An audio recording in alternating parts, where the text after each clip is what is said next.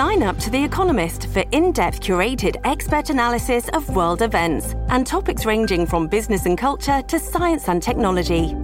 You'll get the weekly digital edition, online only articles, curated newsletters on politics, the markets, science, culture, and China, and full access to The Economist Podcast Plus. The Economist is independent journalism for independent thinking. Go to economist.com and get your first month free. Hello，Hello，线上的所有的好朋友，还有在啊、呃、听 Podcast 的朋友呢，欢迎回到我们今天十一月二十二号啊、的呃天亮说晚安，跟大家分享今天的世界政治的头条哦。按照惯例呢，每天呢就说呃在我们分享的期间呢，我们主要就从所呃国际的主流媒体。呃，来看起，希望大家可以持续来关注这个世界到底在发生什么事情。不管我们生活周边的政治是如何的纷扰，但是国际政治，如同我们所了解的，它不会因为台湾发生什么事而停下来。所以在台湾，特别希望大家能够稍微的跳脱出我们周边的事情，看一看这个世界，想一想它可能跟我们发生的联动关系。来从华油开始看起哦，华油今天还是一样持续的在关注这个以色列跟加萨之间的这个战斗。我们前之前跟大家分享过，看国际媒体你会发现大家的立场，尤其是从名词上面就可以看到有点不一样。有些媒体说是以色列对加萨，有些说以色列对哈马斯，有些是以巴冲突，甚至有巴以冲突。基本上呢，每个名字、每个媒体呢用的词都会有点不一样，稍稍的可以反映出他们的态度。那当然，今天的国际大事，大概从昨天晚上开始呢，国际大事就是以色列跟哈马斯达成了初步的协议，初步的人道的休兵的协议。这个休兵现在的概念呢是休兵四天啊，然后呢，这个双方呢互相的释放人质。哈马斯这边预计会释放五十名的人质，从十月七号到现在呢。按照情报显示，显示没有人有一个确切的数字哦，但是情报显示，哈马斯大概挟持了两百五十名的人质，这当然有老弱妇孺，还有一般的百，还有一般的这个呃青壮年都有，总共大概两百五十名左右。那现在这个人道的呃休兵的协议呢，基本上哈马斯这边是承诺要释放至少五十名，那以色列这边呢是说每多十名就会多一天的休兵停火。当然，以色列这边也承受了不少的这个压力哦，所以啊、接受了这样的条件。因为哈马斯同时要求以色列，呃，也要释放在以色列这边的一百五十名的人质。那同时呢，这段这段期间，以色列会开放这个边境，让哈马斯、让巴勒斯坦、让加萨走廊可以得到。物资的这个供应哦，可以进入到加萨走廊，只不过四天的时间够不够来整个把需要的物资，不管是医疗物资，还有所谓的水电啊等等基础的设施所需要的东西运进去，足时间足不足够，恐怕是一个很大的挑战哦。这是最新的进展，所谓的停火协议。当然，后续我们会还会有很多则新闻。谈到陆陆续续谈到这相关的消息，但是最近的进展呢是，呃，双方达成了这个四天的暂停、暂停战战斗的协议。然后华油呢就进一步来报道啦，追踪的追踪下去谈说，到底为什么会发生这样的一个，为什么可以达成这样的休兵协议？因为毕竟十月七号到现在已经四十几天的时间，到底怎么发生的？主要的重点还是在人质的家属，在国内的部分哦，在呃以色列跟巴勒斯坦这边呢，主要是人质的家属纷纷纷的尽其所能，可以想象尽其所能的希望援助自己的家人，所以对政府施压。那华油的报道当中有特别讲到，纳坦雅胡政府的内部其实一开始是表抱持着非常非常强硬的态度，包括纳坦雅胡本人，他认为呢不应该跟恐怖组织谈判。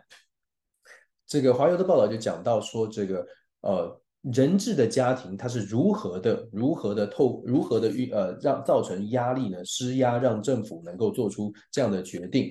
那讲到说，纳坦雅胡其实不想跟恐怖分子谈判哦，他认为说跟恐怖分子妥协就是完就永远都要妥继续妥协下去，所以纳坦雅胡认为直接应该是把哈马斯完全的歼灭，以这个目标先歼灭了自自然的就就不有不会有人质的问题。那当然大家可以想象将心比心哦，如果你是人质的家属，你会觉得歼灭我歼灭的过程，也许我们家的这个家人就会就会有有所伤亡，所以。拉扯之间呢，纳坦雅胡的政府做出了这样的让步。当然，这个是从国内来看，其实更大的压力恐怕是来自于国际社会，尤其是来自于美国。美国的拜登政府在过去这段时间呢，真的是动用了各种的可能，尤其是国际的风向在转变。我们跟大家提过，国际风向转变之后呢，美国政府从一开始的支持啊纳坦雅胡做出所谓的自卫权，大家记得吗？我们说美国政府在美国在联合国呃愿投下弃权票，就是因为他们强调。支持以色列有拥有自卫权，所谓的自卫权就是被恐怖分子攻击，必须要能够回击。但是后续哦，因为抗议的声浪跟反对的声音实在是太多了，所以美国的拜登政府呢，他不得不去想办想尽办法。表面上虽然还是跟以色列站在一起，但是话语上已经做出调整，然后私下再派出秘密的这个协调小组。根据媒体的报道呢，拜登政府派出的特使。透过卡达的居中协调，不断的向纳塔雅胡施加压力，甚至是谈到了未来的对以色列的援助可能都会受到限制，啊，受到拘束哦。如果说纳塔雅胡坚持要啊继续的呃狂攻加萨走廊，而且不顾国际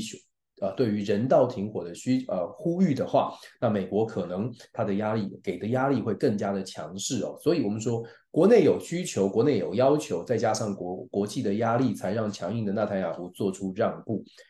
那这个华华油当中呢，也特别讲说。达成协议之后啊，恐怕在换俘或者是等待释放囚犯的等待释放俘虏的过程，其实也是蛮煎熬的。毕竟还有蛮长的路，而且如何来进行，大家现在呢可能还在厘清当中。这是华邮当中的报道。华友也特别讲到了昨天的大事，昨天一件大事是北韩发射了第一枚的间谍卫星。那这个间谍卫星到底有多少的功效，不不得而知哦。但是北韩发射间谍卫星，北韩声称，这华这个华邮报道是说，北韩声称他们发射了间谍卫星。那华华邮呢，简单的整理了五件事情哦，要让大家知道。一个部分呢是在讲说北韩发射了卫星了，这个是在三第呃第三次的尝试哦。第一件事情他讲的是，其实在今年五月的时候，北韩就发射了两次间谍卫星，但都失败了。然后时隔将近半年再次发射，这一次是成功的。所以他说这是第三次的尝试，并不是一次第一次尝试就成功。第二呢，他认为说北韩呢在这一次的这个。发射的过程，因为是第三次成功，代表的是背后代表的意义是在技术上有突破了。这个发射间谍卫星它所需要的火箭的这个推进的能力呢，某种程度跟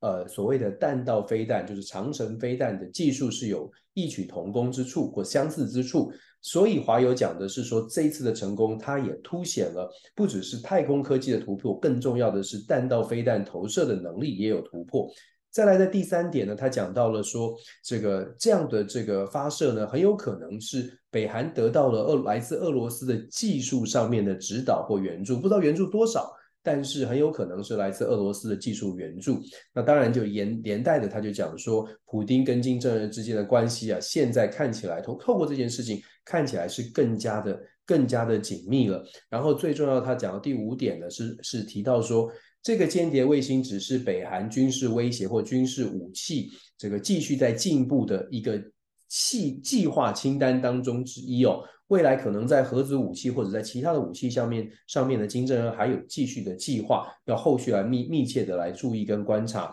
东北亚的局势啊。其实北韩一直都在做这样的一个试射啦，或者是各种的军事的准备。但是它会不会真的走向战争啊？那我想呢，我们密切的关注。但是就像表面张力一样，这个张力很强，可是会不会溢出来？到目前为止看起来，如果没有特别特别的触发点的话呢，可能它还是会继续维持紧张，因为透过紧张，北韩才能够维持呃国际社会对它的这种这个担心，甚至不会才不会去特别的对北韩呢这个呃做出比较大的。动作，因为这种威吓感，就好像刺猬把刺都拔出来，剑就是刺出来了，把展现出来了。透过这种方式来确保金氏政权，来确保呃北韩可以不受外力的这个控制哦。那当然了，呃，北韩内部的问题很多，但它的军事实力确实让人家不会想要特别的去去触碰它。但我也特别讲到说，这个呃，特别想要跟大家分享的是，这个间谍卫星呢，事实上，美韩发射卫星呢，一九九八年就开始，它总共呃长总共发射了七次，不包括这一次，总共发射了七次。在过去的七次当中呢，有两次成功的把卫星投射到太空的轨道，但是过去的这些资料啊，就是说。这两枚卫星在太空轨道上运行，可是没有人知道这两枚卫星到底在太空轨道运行它的效果如何。就说我们把卫星放上去，它到底传回来的资讯够不够，够不够精准，效能如何是不知道的。但是这一次的无间谍卫星呢，按照媒体的报道，包括金正恩自己，我们在其他的媒体也会看到同样的消息，因为他在这一次的这个间谍卫星发射之呃成功之后呢。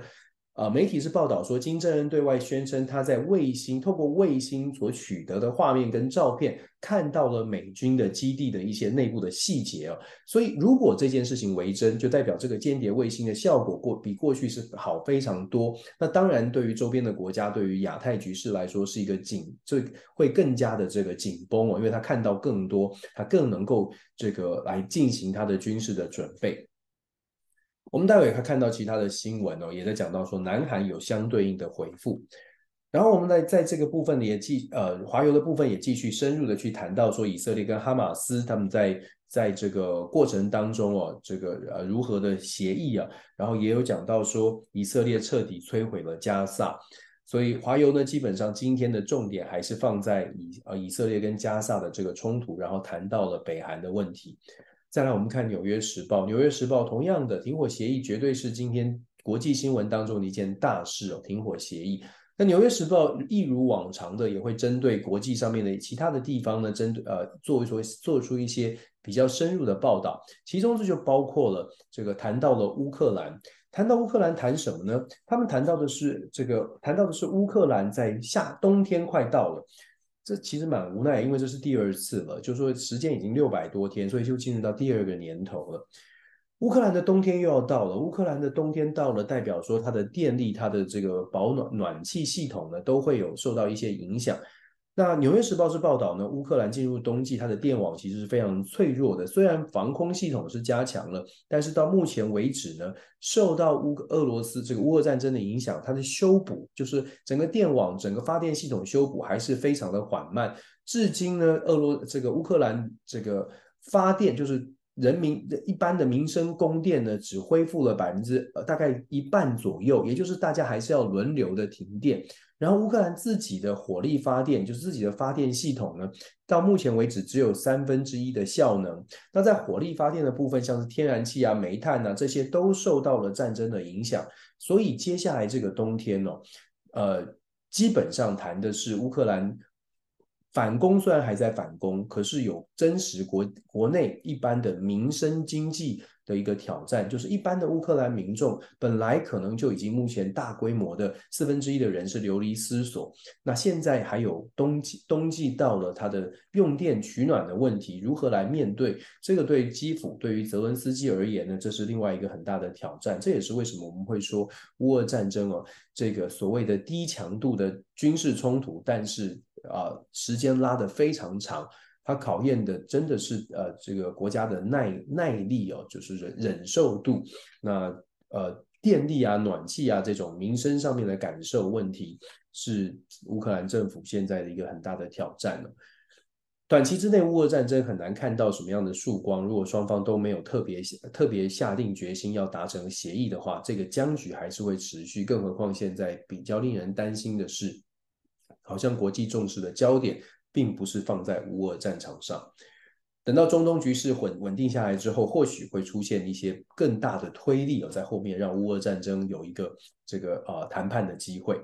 再来我们看《纽约时报》也有谈到了这个北韩的这个事情哦，引起了南韩怎么样的反应？北韩试射了间谍飞弹，南韩相对应的措施呢，是南韩取消了所谓的禁航区。本来南北韩之间呢，有所谓的这个禁飞区域，就是互相的，就是互相同意。那我们就互相尊重，呃，在一定的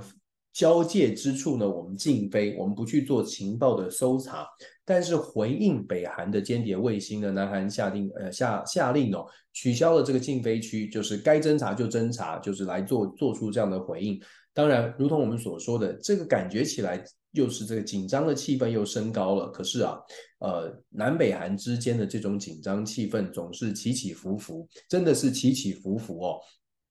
这个不是说不是呃，这呃，长期以来就是这样，所以我们继续观察吧。我呃。要真的走到兵凶战危的战争，可能呃还不不至于这么容易的发生，但是确实双方都有一些动作。然后在《纽约时报》的部分也特别讲到了，在法国呢，所谓的反犹太有反对反对反犹太的示威哦，引引起了十万人上街头游行。他特别介绍了一些政治人物在后面呢，来强调说我们不应该有反犹太，所以反对反犹太的游行在法国上街头，然后强调说。以巴冲突或者是以色列跟加萨之间的这个冲突呢，不应该引发所谓的反犹太的声声音哦，认为说法国还是要坚持这样的一个理念。当然啦，其实啊，这个中东的冲突确确实实在全世界各地呢造成，包括在美国内部也造成了一些所谓的犹太反犹太，或者是犹太社群遭受到一些这个挑战。那反犹太。这个想法确实是在升温。那当然，既然有反犹太，你就会想象可以有另外一方认为说我们不应该这么做。这种冲突，呃，被这一场中东冲突给触发了，怎么样能够平些平息？如同我们所说的，还是要回归最初的那个源头。如果源头持续在斗斗争争斗，源头持续没有办法解决，那当然可以想象这种透过画面、透过舆论，呃。可能挑战会还在还会再发酵的。那再来呢？《纽约时报》在国全球的部分呢，也谈到了蛮蛮多的重点，可以很快的带大家来看一下。《纽约时报》有讲到，就是说所谓的电子战哦，电子战事实上对于呃民航机也造成了一些挑战。为什么这么说呢？中东的冲突导致大家在群情报上面或者是释放出来的讯号、呃，要干扰的讯号挺多的，所以。这个呃干扰的讯号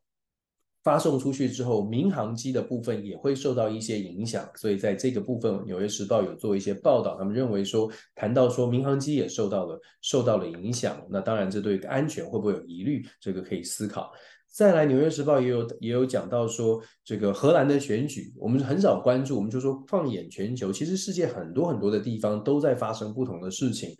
礼拜三，也就是现在呢，荷兰正在进行大选。这个大选呢，当然预一般预测哦，呃，这个荷兰的选举恐怕不会有哪一个政党单一的脱颖而出，变成超级大党过半，单独过半。所以未来还是会有联合内阁。但基本上呢，荷兰的选举很有可能会出现变天的状态。现在的总呃总理呢，吕德看起来，吕特或吕德。他大概呃执政了十三年哦，呃，他的政党这一次呃并不乐观。新人在照片当中所看到的新人，他叫奥姆呃奥姆奇特，他带领的这个路线呢，强调的是在经济上要往左倾，在这个移民政策或者相关的法这个政策上面要往右，所以走出来的一个特别的折中式的。中间路线呢，现在看起来呢，在民调上面是领先的。当然，最终的结果大概在啊、这个礼拜就会出炉。我们之后呢，可以跟大家来分享荷兰的大选，它到底会选出一个什么样的一个呃领袖？那当然会会不会对于整个北欧呃这个北欧地区又有一些新的政治政治风向啊、呃，可以来我们可以来做讨论哦。这是荷兰选举，我们后续可以来观察。今天正在选举。另外，《纽约时报》也讲到了英国首相苏纳克呢，他遇到的挑战。我们一直说苏纳克有很多的挑战，原因就是因为保守派。事实上，保守党现在虽然占据国会当中主要的席次，大多数的席次，可是保守党现在的民调支持度真的是落后工党。一般的民调落后工党蛮大的差距，也就是说，以英国的内阁制而言，如果英国现在要进行大选，内阁制随时可以解散国会进行大选，可是解散国会的时间也变成一个。内阁制民主的一个操可以操纵的部分，就当总首相觉得现在我的民调是领先的，而且我是很稳定的领先，我就解散国会，我们重新来进行大选，让国会当中可能自己执政党的席次更多一些，这个是政治上面可以操作的。那当然，在民调落后的时候呢，就不会有解散国会这种选项，因为民调落后，你解散国会，反而让自己可能甚至会失去国会的这个这个主导，甚至失去首相的席位。那现在苏纳克。就面临这个挑战。下一次按照英国的这个制度呢，以前英国的制度是没有特别的选举年限的，但是后续后来有修改法律之后呢，如果没有解散国会，就是做五年，所以二零二五年的一月是呃，就是最后任期到的时候，所以。苏纳克在二零二五年一月之前，必须要能够赶快的拉抬身势。最近我们也谈到了，苏纳克把前首相 David Cameron 找回来做外长，某种程度就是希望能够透过他的这个这个经验跟人脉，看看能不能够让英国至少让保守党可以有在外交上面可能有一些加分，在这种国际的纷乱当中哦，那。所以，这个《纽约时报》有讲到说，苏纳克现在面临的困境是，现在保守党的民意基础是落后的。那呃，当然不能随便清洗所谓的这个解散国会、重新选举。可是什么时候可以可以回可以来进行这样的动作呢？短期之内有没有可能让他的这个民调大幅的反转呢？这是苏纳克在计算的事情。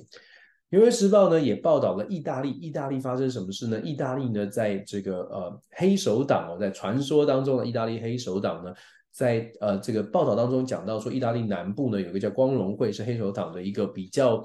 强势的一个组织呢，现在受到意大利的司法的审判哦。看起来呢是想要来来进行，政府是打算要进行对于黑帮的黑帮对于呃黑帮的势力做一些镇压。不过《纽约时报》的报道的角度呢是讲说黑的黑手党对于尤其是光荣会对意大利政治上面盘根盘根错节的影响力，并不是抓了几百个呃这个光荣会的成员或抓抓了几百个这个黑手党的成员就真的能够压制。啊，黑手党对于意大利政治的影响力哦，但是当然，每个政党、每个国家啊，它的政治都是啊不一样的一个故事。那我们可以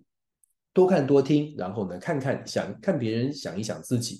然后我们谈到了阿根廷，阿根廷即将在三个礼拜之后呢，选举结果已经出炉了。这个米莱呢即将上任。那《纽约时报》呢，他谈的事情是米莱即将上任了，阿根廷即将迎来一个一直都觉得这个。政府是不不应该存在的。米莱曾经说过，没这个政府是不需要的。所以，当一个不需认为政府没有存在必要的政治领袖做了政府的头之后呢，他会不会落实他曾经所说的，要把沼沼泽抽干，十八个政府部会缩减成八个，然后让政府的这个影响力降到最低？会不会这样做？那做了之后会有什么样的影响？会不会真的去美去阿根廷的批索完全的采用美元？会不会真的砍掉央行？基本上我们跟大家分享过，米莱所带领的可能是大好，可能是大坏。基本上这一台阿根廷的客机、阿根廷飞机、阿根廷号呢，正在驶向一个未知的重重的迷雾当中。这个我们可以继续来观察。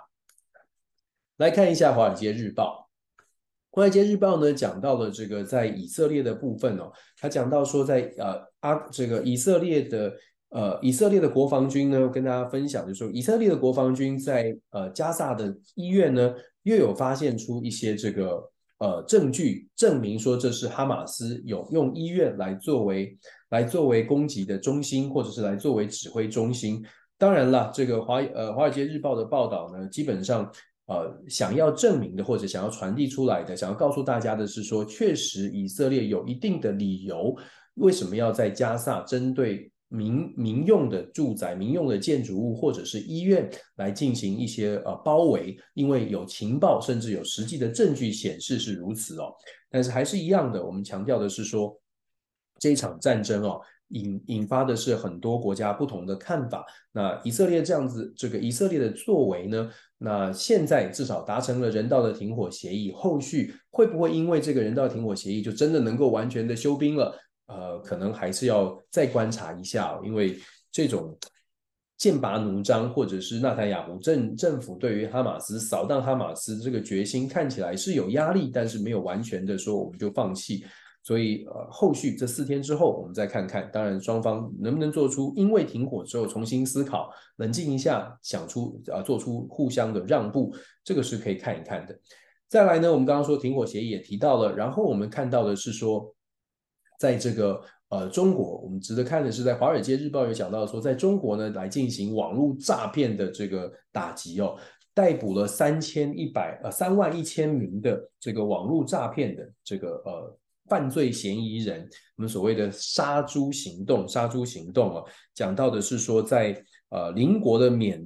这个缅甸突袭这些这些杀猪行动当中突袭的这些网络的诈骗犯哦，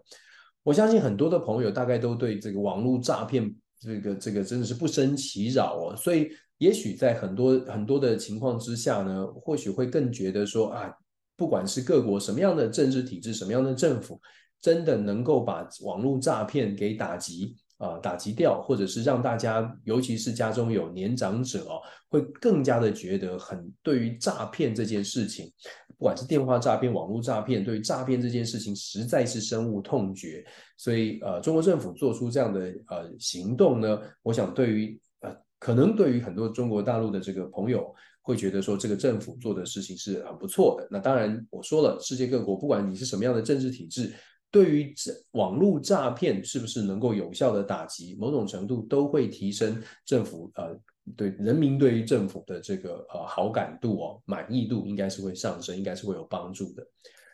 我们看一下彭博彭博社的政治新闻呢，他讲到了这个一样的以色列哈马斯毫无疑问是关键中的关键。然后彭博社也报道了呃印度在呃呼呃召开了所谓的 G 团体的这个媒体的峰会，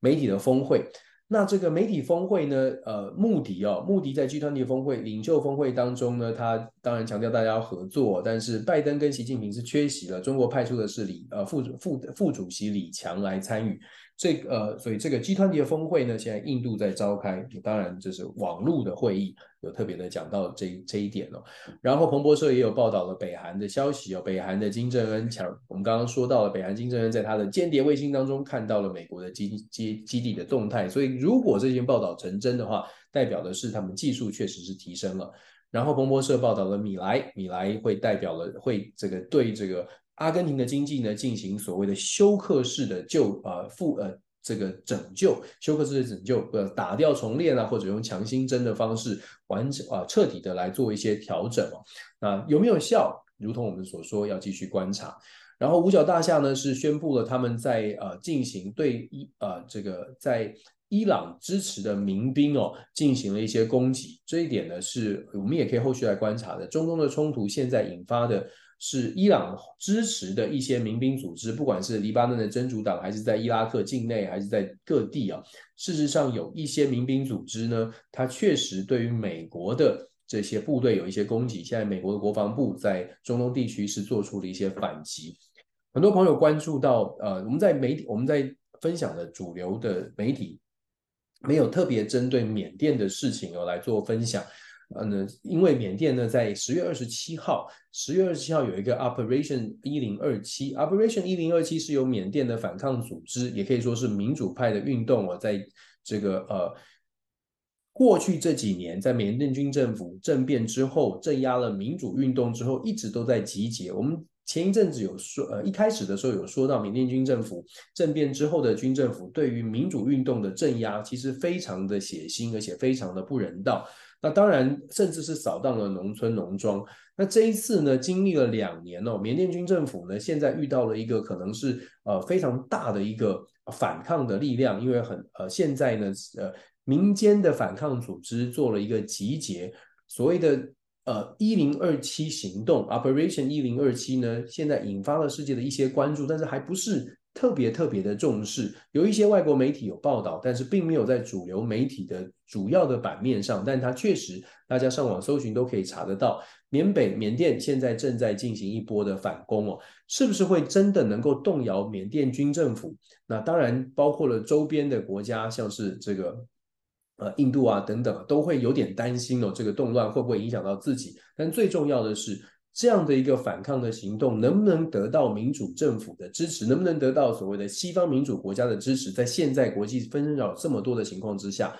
呃，有一些媒体当中，你已经可以看到，外国媒体呃上已经可以看到投书。投书讲的重点就是，缅甸在过去这两呃将近三年的时间哦，呃，受到了不平等的、受到了这个不不民主的、不人道的这种镇压。那西方媒体呢，呃，很长一段时间没有报道。美国的政府、西方的政府虽然有表示同情，可是也很长时间没有太特别的关注。现在因为 Operation 一零二七看起来又有一个新的契机。那所以很多的投书都说，现在是时候要帮助缅甸的民主运动了，能不能够引起涟漪？这个石头已经丢下去，能不能引起涟漪，就要看后续的观察。呃，大家其实说很实实在话，西方国家有没有还有没有多的余力？可以来投入到缅甸的事务，还是说只是在外交上面，呃，这个稍微做一些斡旋，这个能不能这真的能不能改变呢？我觉得还是回归到很现实的问题。我们当然希望缅甸可以平静，缅甸的这个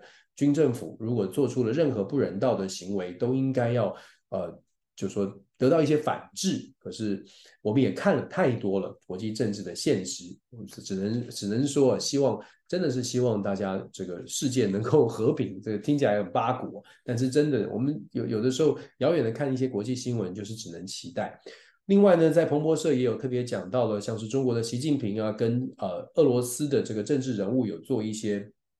呃，有做一些交流哦，中俄之间的关系也很值得观察。然后也，彭博社也有注意到这个荷兰的大选，荷兰的大选选后的结果出炉之后呢，我们可以来观，呃，可以来分享一下它的这个后续的影响，尤其对于整个北欧，对于整个世界有什么样的冲击？它是不是会代表所谓的右派抬头？这些都可以来观察。那彭博社呢，也特别想带大家看一下，彭博社跟大家讨论一下，彭博社也有报道说，现在呢，在美国的共和党的初选哦。你看世界的新闻这么多，但是每个地方其实都还有他关注的部分，关注的重点项啊新闻项目。在美国，其实二零二四年的大选是慢慢慢慢的在接近，虽然进入到感恩节假期，可是同时因为感恩节，因为大家开始休假了，可能更多人对于公共事务有兴趣的美国人呢，也开始会稍微更加注意政治了。慢慢进入到 holiday season，大家家族聚在一起，有的时候就会开始讨论政治。然后到了明年的一月、二月，正式的初选都起跑之后，会真正的进入到选举的 cycle。那那个时候呢，会更加的剧烈。但是以现在来说，美国共和党啊，川普啊，前总统川普的声势依旧是遥遥领先的。根据最新的民调呢，川普仍然在共和党内保有百分之四十九，将近一半的优势。但是值得注意的是，前美国的这个。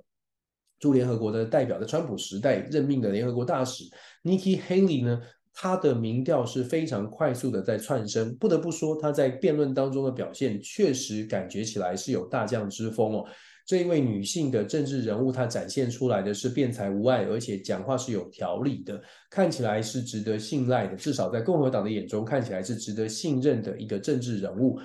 他的窜升速度如果继续走下去的话，不排除哦，不排除如果最后共和党是川普搭配 Nikki Haley 来进行选举，是有可能发生的。我们只我们继续后续来看，反而是本来呼声很高的佛罗里达州州长 DeSantis 呢，他在呃现在的这个民调当中落到第呃第三名的位置去哦。那当然后续会不会能够继续还有反转的机会，都可以来观察，但是。呃，彭博社呢是特别以这个 New Hampshire 新罕布夏州的民调来做，因为新罕布夏州呃基本上是初选起跑的关键哦，这最早通常都是最早开始进行初选的，所以以这个来做一个指标来观察美国的初选是不是呃人选上面共和党的人选上面是不是支持度有一些变化，有一个指标性的意义。伦敦的财经时报讲的一样是这个以色列的冲突，一讲的一样是这个以巴之间的这个和解啊，这个呃人道的休兵，这一点呢是全球的这个注意的焦点，这是毫无疑问的。很快的带大家看一下这个其他家的媒体。日本的经济新闻呢，讲到说，日本跟法国的经济呢，呃，稳定是一个关键哦。他说，稳定的日本跟法国之间的贸易往来呢，可以成为呃未来不管是法国，不管是日本，继续呃跟其他国家进行交流的一个模范。那另外呢，日本经济新闻也讲到了澳洲哦，澳大利亚呢现在推动了一个所谓的 game changer，就是推动了一个完全这个改变游戏规则的一个网络安全的计划。网络安全计划特别讲到就是要防范网络网络的渗透、网资防范这个资料外泄、各各资的等等问题呢，澳洲现在呢会进行更进一步的来推动网络安全的控管，包括跟企业的合作，这是澳洲的新闻。另外呢，在在日本经济新闻也也讲，同样也讲到了这个哈马斯跟以色列的这个停火的协议、休兵的协议。再来，日经新闻也讲到，这个时候讲到这个美中之间呢，应该继续的强化沟通哦。其实中美之间的降温，在 IPAC 之后的降温其实是很明显的，不管他们是用演的，还是他们是真心的。很显然的是，全世界对于中美这两大强国希望可以降低冲突的期盼确实是有，而且在中美降低冲突这个讯号传递出来之后呢，可以看到像是岸田跟习近平，岸田文雄首相跟习近平的这个呃谈话，基本上也在强调日中关系要要恢复稳定，建立沟通的机制。目前全球在可能在中东、在乌俄都还在战争的情况之下呢，在印太地区这这个部分呢，中美之间希望是是希望是能够呃稳定下来，这个方向大概是没有什么问题的。很快的报半岛新闻呢，讲的是以以色列跟哈马斯同意停战，然后特别讲到说美国警告伊朗不要向俄罗斯供应弹道导弹，然后也讲到了乌俄战争的这个后续的报道，提到了朝鲜发射间谍卫星成功。新华网的报道呢，基本上在中国大陆看关注的国际新闻呢，他特别也讲到了习近平会晤了这个俄罗斯的主呃国家的国国外这个议会主席，刚刚我们提到了重要的政治人物，也讲到了习近平呢这个在金砖峰会上面有致辞，强调的是以哈之间的冲突呢，希望国际和平。某种程度呢，现在中国在中美降温，然后在全球的局势混乱的情况之下，习近平想要打造一个全新的形象，能不能够成功的打造全新的形象？至少到目前为止，看起来是往正向的这个塑造新的正面正能量的正形象来前进哦。能不能够成功？其实对于中国来说，最重要的不见不见得，恐怕不一定是所谓的政治上的影响力要要从呃建立所谓的。这个友善的大国的影响力，可能更重要的是怎么样能够透过这种正面的形象，让外资最近这几年、最近这一段时间外资流出外，或者是外资停止进入中国这个现象可以有所改善，建立新的形象，好一点的形象，让投资信心回回笼，让资金可以回流。我想这个对中国来说呢，对中中国大陆来说，可能是。呃，现在在进行大国外交、形象外交的塑造很重要的部分，怎么样能够让本来强调外内循环、外循环、外循环的资金可以再进来，再次的活络，形象的呃改变呢，可能是非常关键的关键的重点。然后在德国之声，刚刚我才特别讲到说，其实很多媒体没有特别针对这个缅甸的事情来做报道。那德国之声呢，我们去找到了德国之声在这边有特别讲说。缅呃缅甸的这个事件呢，让呃会不会让印度哦很担心？因为在边境哦，在边境的冲突，而且这一次看起来呢，这个 Operation 一零二七是。呃，很难得的把所有的很多的反抗组织凑在一起了，所以开始进行了这种大规模的反抗的动作，而且对于军政府真的真正的造成了威胁，有没有办法推翻，我们还不得而知。可是至少呢，现在的威胁确实是存在，军政府要镇压这个联合起来的反抗组织。难度比过去要难得多，它不再是可能呃没有组织的，或者是呃只是纯粹的民主运动，现在有了比较呃比较坚强的、比较有有组织的这个呃军事实力哦。这一点呢，可以后续来观察缅甸到底有没有可能民主运动或者民主阵营来对军政府施压，甚至是反转这个局势。那如同我们所说的，世界开始注意到了，只不过各国有没有多余的时、多余的能力跟资源来去做这呃，来对反抗的部呃反抗的单位来进行呃援助，我想这个是很关键的，能不能成功的关键，有的时候呢，外力的介入或者是外国的支支持，可能也挺重要的。这是今天早上我们看到的这个国际新闻的这个呃。摘要整理哦，大家看的国际新闻的重点，简单来说呢，呃，几件大事。第一件大事是以以哈冲突现在出现了和平的曙光，暂时停火至少四天，人质的交换怎么样来运作，还有还有后续的可以讨论的空间。但是第一，以哈冲突确实可以达成了某种的协议，在卡达的协助之下，美国的施压之下达成了协议。再来呢，北韩发射间谍卫星也是国际上面基本上跨平台都看到的消息。北韩发射了间谍卫星，而且这一次的间谍卫星看起来技术又提升了，这个也很重要。然后乌俄战争呢，谈到的是呃乌克兰现在面临的冬天即将来临了。供电量只有二过去的二分之一，发电量只有过去的三分之一，怎么样来面对这样的局势？乌俄战争后续怎么样能够继续撑下去这个持久战？这也很重要。再来，中美之间的降温，然后整个东北亚的局势紧张啊。都是我们可以观察的。然后，荷兰大选正在进行，荷兰的选举结果出来，会不会让世界有一个新的面貌？尤其是大家都很担心哦，所谓的右派，右派的这个势力抬头。所谓的右派就相对保守的，就是只顾自己国家利益优先的。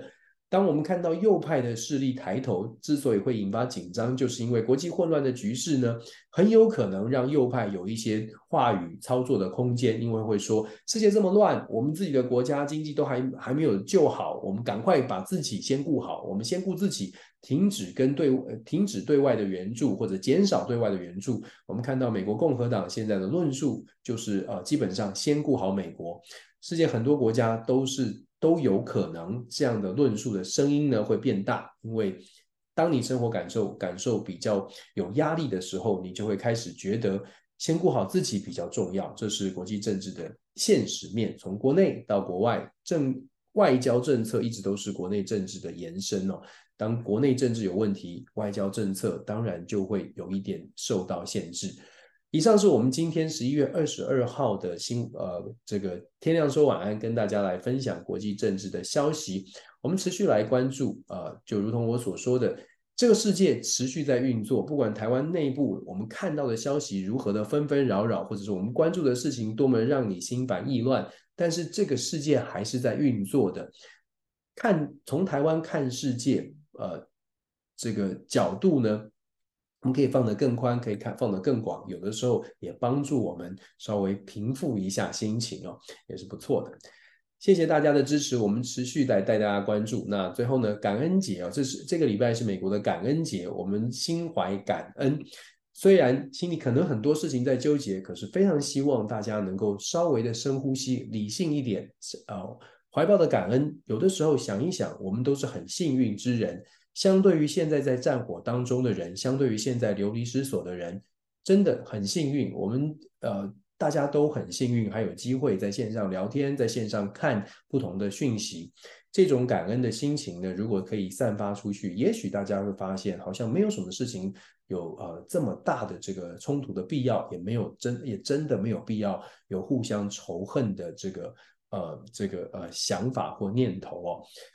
常怀感恩的心，心存善念，我们真的尽力而为。谢谢大家，我们下个星期天亮说晚安啊，下星期一再跟大家分享国际的新闻。祝福大家，拜拜，晚安。